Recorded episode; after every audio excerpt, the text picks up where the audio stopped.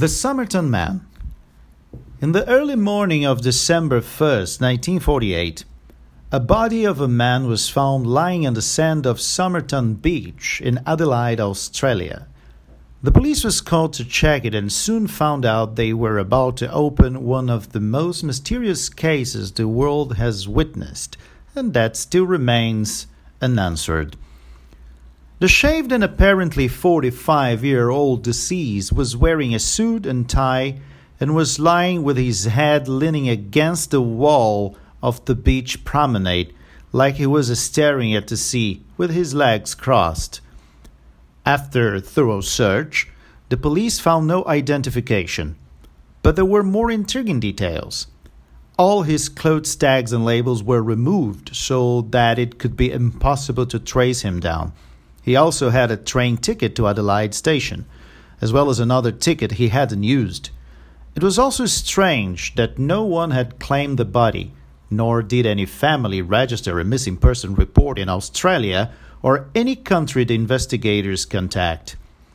Few days later, in January of 1949, his suitcase was found at the Adelaide train station. The police believed that could carry the answers they were after. But unfortunately, all they found was more questions. Clothes with no tags, just like the ones the body was wearing, a few tools, a tie, and nothing else that could give any further clue about the man. The coroner hadn't identified any sign of struggle, stabbing, or shooting on the man's body, nor could they determine whether the death was due to poisoning. The blood inside the stomach and the enlarged spleen could suggest that, but there were no traces of any poison in his blood. Four months later, the coroner came across a piece of paper inside one of man's pants' internal pockets they had failed to search in the first place.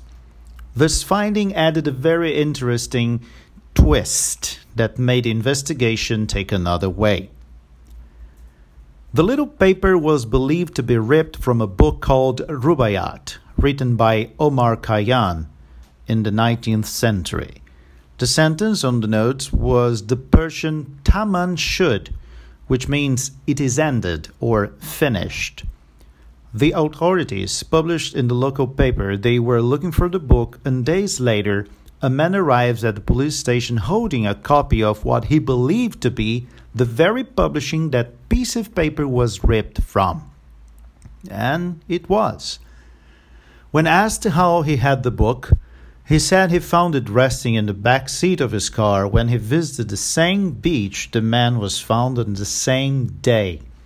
He had seen the book, but he hadn't given too much attention to it until he learned about the case in the papers.